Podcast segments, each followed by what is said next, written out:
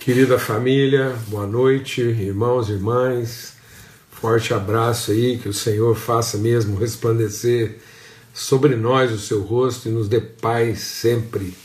São renovadas sobre nós todas as manhãs, todos os dias as suas misericórdias. Amém? Somos o seu povo, a sua família, o povo que se chama pelo seu nome. E estamos aqui, graças à sua bondade e fidelidade Estamos aqui em mais uma viração do dia nessa mesa preparada pelo Senhor para nós, como família, seus filhos, podemos compartilhar, repartir virtude e exercer nossa fé aqui em favor uns dos outros. Amém? Graças a Deus.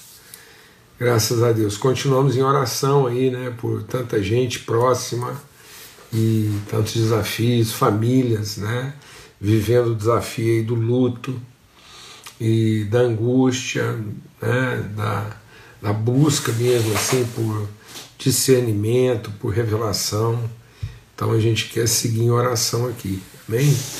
Tá clamando e falando com o Senhor, né? colocando nosso coração diante de Deus para que os nossos olhos sejam iluminados. Né?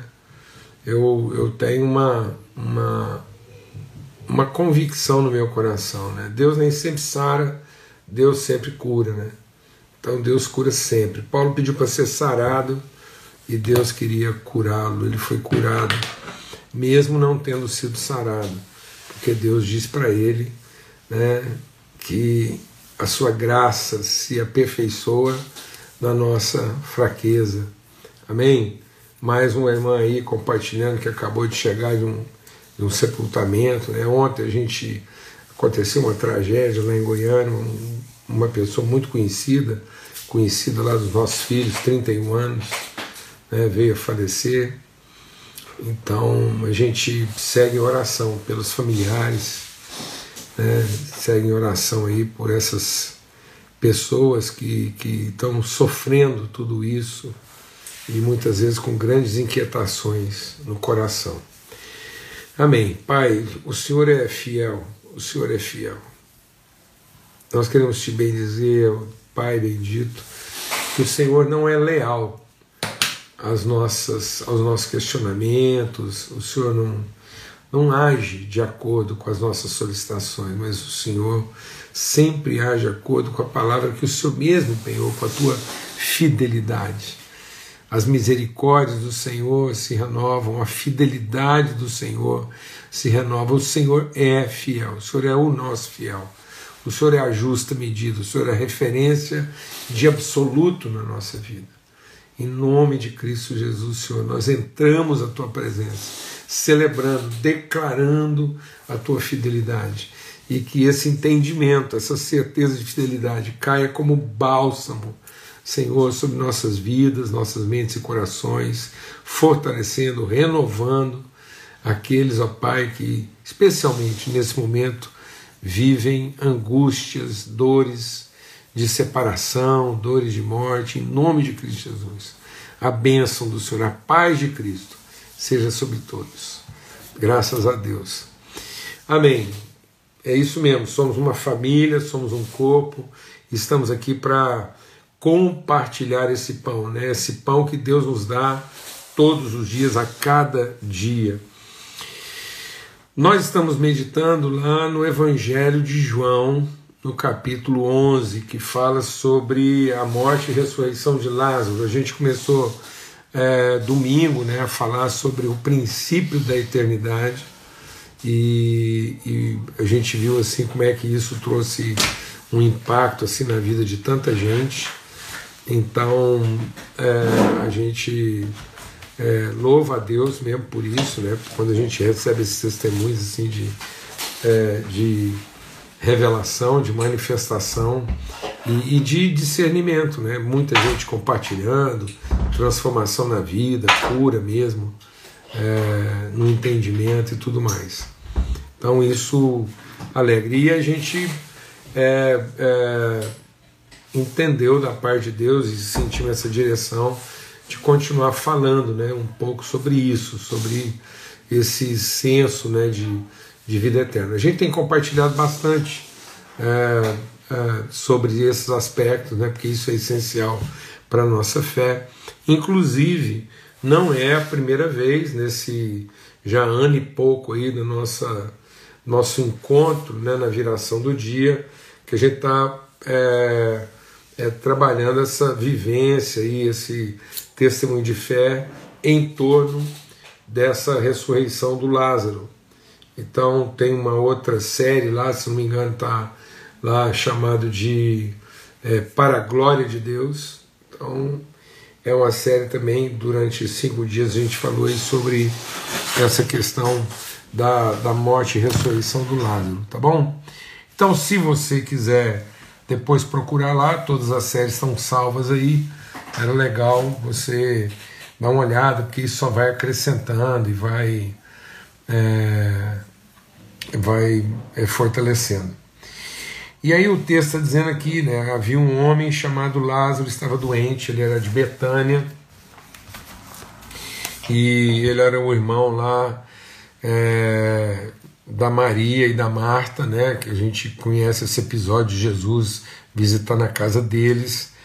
E então é, a Maria foi aquela que ungiu os pés do Senhor com, com perfume, enxugou com seus cabelos. Então, é, é, é, em torno dessa casa, né, está sempre acontecendo uma situação assim de, de muito impacto. Então, vocês veem que essa casa, a casa do Lázaro, da Marta, da Maria, tem uma relevância, né, muito grande no ministério de Jesus, que volta e meia alguma coisa muito grave, muito forte, um testemunho muito forte está passando por essa casa. É, eu queria aproveitar esse ensejo aqui, né, que a gente está compartilhando. Ontem a gente falou sobre isso, né, é, sobre essa, essa coisa lá da quando Lázaro ficou doente, o recado, né, que a Marta e a Maria mandaram para Jesus é um recado assim, muito contundente, né? e diz assim: Olha, vai lá e fala para Jesus que quem está doente é aquele que ele diz que ama. Isso para nós é um desafio muito grande, né? porque é, é, mais ou menos assim que a gente pensa. A gente, eu vi muitos testemunhos aqui dizendo sobre isso, né? sobre essa questão de, bom, se Deus me ama, não vai acontecer. Se está acontecendo é porque ou eu não amo a Deus, ou Deus não me ama o tanto que eu penso que amava. Então a gente está sempre associando né, alguma dificuldade, alguma tribulação, algum sofrimento aí a, a, a, um, a um colapso na relação. E o texto está dizendo que não. Né? Então está dizendo que é, é, é, aquele que o Senhor ama está doente. Então isso é uma afirmação. Então é, é, é, é, é bom a gente entender isso e ter isso assim é, claro no nosso coração, né? E, e a gente poder é, ser lavado no nosso coração, no nosso entendimento em relação a isso. Às vezes a gente faz algumas associações e, e elas não são próprias, né? Porque a gente às vezes acaba sendo oprimido. É muito cruel quando alguém está passando dificuldade, uma enfermidade, a gente quer associar isso a alguma coisa que porventura tenha dado errado é, na vida dele, tá bom? Então a gente está meditando sobre isso e meditando sobre esse texto, né? E, e aí ah, é interessante porque a primeira coisa que a gente compartilhou ontem, né, foi que aqueles a quem Jesus ama podem ficar doentes, né? E, e isso e aí Jesus vai então e diz, olha, então vocês estão me dizendo que aquele a quem eu amo está doente, então eu digo para vocês: essa doença não é para a morte, mas para a glória de Deus, a fim de que o Filho de Deus seja glorificado por meio dela. É, a gente tem a tendência né, de. de, de é, é sempre quando a gente fala né, da, da, do Filho de Deus, eu quero reforçar isso para a gente entender bem isso. Sempre que a gente fala do Filho de Deus, a gente tem a tendência de é exclusivizar essa questão do Filho de Deus na figura de Jesus e não na pessoa de Cristo. Amém? Então ele está dizendo: ó, tudo isso é para que o Filho de Deus seja glorificado. E aí a gente pensa, bom, é, filho de Deus é só Jesus? Não. Lázaro também como filho de Deus, Marta também como filho de Deus, Maria também como filho de Deus, eu e você como filho de Deus. Então é o corpo glorificado. É Cristo glorificado, é Cristo em nós, a esperança da glória. Então, se nós estamos em Cristo e Cristo é em nós, nenhuma enfermidade, nenhum problema, nenhum enfrentamento, nenhuma privação é para a morte. Amém, amados? Mas é para a vida. Por isso, aquele que recebe a Cristo, aquele que crê. E às vezes a gente pensa, deixa Deus ministrar o nosso coração aqui. Às vezes pensa que receber a Cristo é receber Jesus como meu Salvador individual. Não, receber a Cristo é receber, comungar e se submeter ao Espírito de Cristo, o Espírito Santo. Quem não nascer da água, palavra, e do Espírito, não pode ver o reino de Deus. É o mesmo Espírito que estava em Cristo também agora está em nós. De modo que nada é para mim mesmo. Todas as coisas são para testemunho do propósito e da glória de Deus na vida dos outros. Então, tudo que acontece na minha vida tem um propósito de glória para me ensinar, para transformar meu entendimento, para transformar a vida das pessoas. Você diz, não, Paulo, mas às vezes você está sofrendo alguma coisa como consequência de algo que você fez de errado. Exatamente, eu posso estar sofrendo as consequências de alguma coisa que eu tenha feito de errado, ou que alguém fez de errado comigo, não tem problema. Mas nem isso será para a morte. Porque Deus vai permitir, Deus vai submeter a minha vida a processos de tratamento para que os meus olhos sejam iluminados e para que os olhos das pessoas também sejam iluminados através da nossa vida. Então é Cristo, Jesus. Então quem vai ser glorificado? Quem vai ser glorificado? Jesus vai ser glorificado quando ele ressuscita o Lázaro. Lázaro vai ser glorificado quando ele é ressuscitado. Marta e Maria vão ser glorificados porque elas são um com Cristo, elas fazem parte do corpo de Cristo. E elas vão experimentar isso. Aqueles a quem ele é, conheceu, ele escolheu, ele chamou, aqueles a quem ele chamou, ele justificou. E aqueles a quem ele justificou, ele também o que? Glorificou. Então nós temos comunhão na glória de Cristo. Então tudo que acontece na nossa vida é para que o Filho de Deus seja glorificado. É para que Jesus seja glorificado, é para que nós, como filhos de Deus, seja glorificado, é para que a glória de Deus seja revelada através da nossa vida e da nossa relação com Cristo e uns com os outros. Então não acontece nada na minha vida, nada. Quando a palavra de Deus diz todas as coisas cooperam para o bem daqueles que amam a Deus. Você fala, não, não pode ser. Como é que é isso? Todas as coisas. Às vezes vai acontecer uma tragédia, uma fatalidade, um problema, mas todas as coisas cooperam. Porque Deus está trabalhando isso para manifestação da sua glória em nós e através de nós. É Cristo sendo formado em nós a esperança da glória. Então, é, esse, esse texto ele é muito forte, porque primeiro ele nos diz o quê? Que aqueles que Jesus ama ficam doentes. Aqueles que Jesus ama passam por dificuldades, aqueles que Jesus ama enfrentam tribulações. E, e mesmo fazendo tudo certo. Não pense você, não pensemos nós, que se eu fizer tudo certo, vai correr tudo certo. Não, mas Deus não prometeu para nós que tudo ia funcionar redondo, certinho, que isso é brigadeiro. Deus prometeu para nós que a glória de Cristo seria revelada através da nossa vida.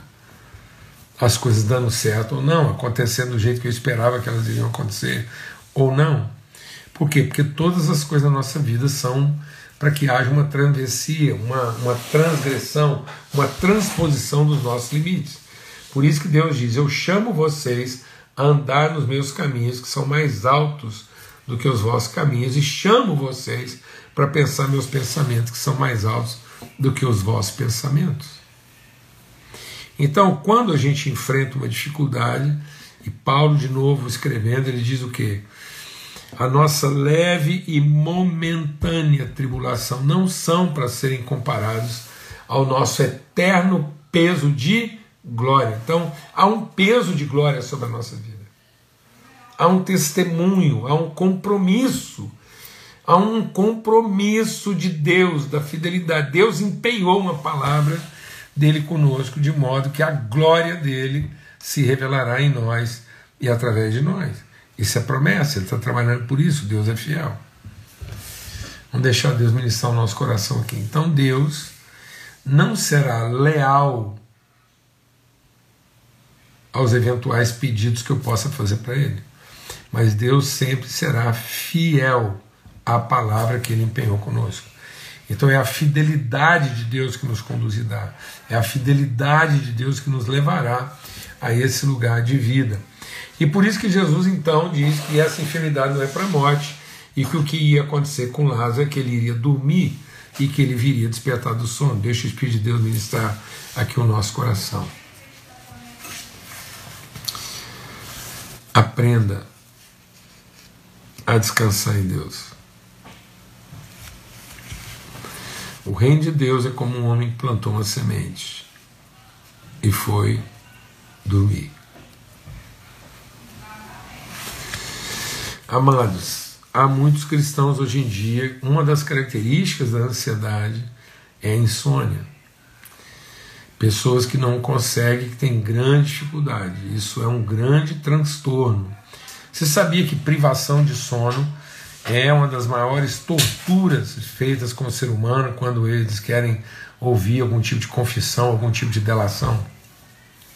Né? O sono é essencial. A gente teve cinco filhos né, em casa e era muito comum a gente ouvir: ó, oh, menino que não dorme direito não cresce. Amém? Filho de Deus que não dorme direito não cresce. Em paz me deito e logo pego no sono. Por que, amado? Porque quando a palavra de Deus está falando de sono, ela está falando dessa, desse repouso, desse jazer no espírito.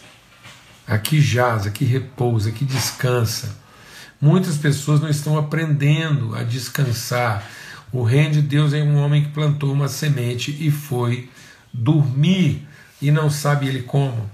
Por que, que muitas vezes as nossas lutas, enfermidades, as tribulações não estão é, contribuindo para a vida e muitas vezes elas estão apontando para a morte. Por que, que muitos dos nossos problemas apontam para a morte? Por causa da nossa ansiedade, que a gente quer ter o controle, nós queremos ter aquilo resolvido a tempo e hora do jeito que a gente imagina que seja a melhor solução, e aí a gente não dá folga para Deus. Amém.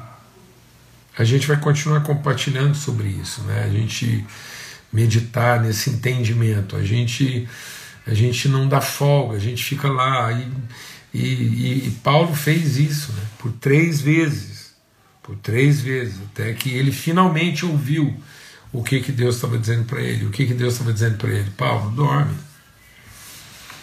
Quando Elias enfiou lá dentro daquela caverna, quando Elias enfiou lá dentro daquela caverna, né, e aí Deus chegou lá para ele e fez o que com Elias? Ensinou ele a dormir e alimentar. Palavra e repouso. E é curioso, amados, quem não aprende a dormir na hora certa acaba dormindo na hora errada, né? Vou repetir. Quem não aprende a descansar, a repousar, a jazer, adormecer na soberania de Deus na hora certa, acaba sendo vencido pelo sono na hora errada. Jesus chamou seus discípulos para fazer com eles uma vigília, para passar com ele oração. E os discípulos foram vencidos pelo sono. Por que, que tem muita gente sendo vencida pelo sono? Um sono de morte, um sono que aparta, que afasta, que obstacula, que nos torna ausentes, não participativo, não proativo. O que, que é esse sono? Eles serem vencidos pelo sono. Jesus chamou os discípulos, escuta, nem por uma hora vocês conseguem vigiar comigo? E eles estavam lá, vencidos pelo sono. E por que, que esses homens estavam sendo vencidos pelo sono? Com certeza, muitas vezes, é porque a ansiedade, a preocupação desmedida e porque eles não estavam repousando na hora certa. O reino de Deus é como um homem plantou uma semente e foi dormir. Amém? Dá uma viradinha aqui para esse melhor a nossa iluminação aqui. Pronto. Ele planta uma semente e foi dormir. Jesus está dizendo: o Lázaro não está morto, a semente não está dormindo. O que, é uma semente plantada? E por que, a gente tem que dormir? Porque a própria semente ela vai entrar num processo de quê? De transformação. Ela vai entrar nesse processo. Se a gente não vivencia, se a gente não repousa, em paz me deito e logo pego no sono. Se a gente não sabe descansar em Deus, a gente não sabe se entregar nas mãos de Deus, a gente não vive os processos espiritualmente metabólicos para a gente conseguir as coisas que Deus nos levantou para conseguir. Então o que, que Deus falou para Elias? Elias, você está aí deprimido, pedindo para morrer, vamos fazer o seguinte: come e dorme. Porque Jesus está dizendo aqui, ó, depois ele diz assim, ó, é, se alguém andar de dia não tropeça porque vê a luz desse mundo, mas se andar de noite tropeça porque nele não há luz. Então, essa coisa da, da, né, da, dos, dos notívagos, aqueles que não conseguem repousar. O que, que é esse repousar? O que, que é dormir? Deixa Deus ministrar o nosso coração. Não tendo revelação, não havendo revelação, não havendo luz, não havendo luz é noite, então dorme. O que está caracterizado lá naquela parábola? O reino de Deus é como um homem que plantou uma semente e foi dormir, não sabe ele como. Então, esse homem dorme em que período? Ele repousa, ele jaz, ele descansa, ele deita em Deus, naquilo que ele não conhece, naquilo que ele não controla, nem naquilo que ele não entende. Mas as pessoas ficam lá querendo resposta para tudo, entender tudo, controlar tudo, saber tudo. E essa, essa, essa necessidade de ter a questão resolvida a qualquer custo, saber tudo, como é que vai ser, quando vai ser, quanto vai custar, o que, que não vai custar, quem vai estar, tá, quem não vai estar, tá, vai dar certo, não vai dar certo, desse jeito é melhor, daquele.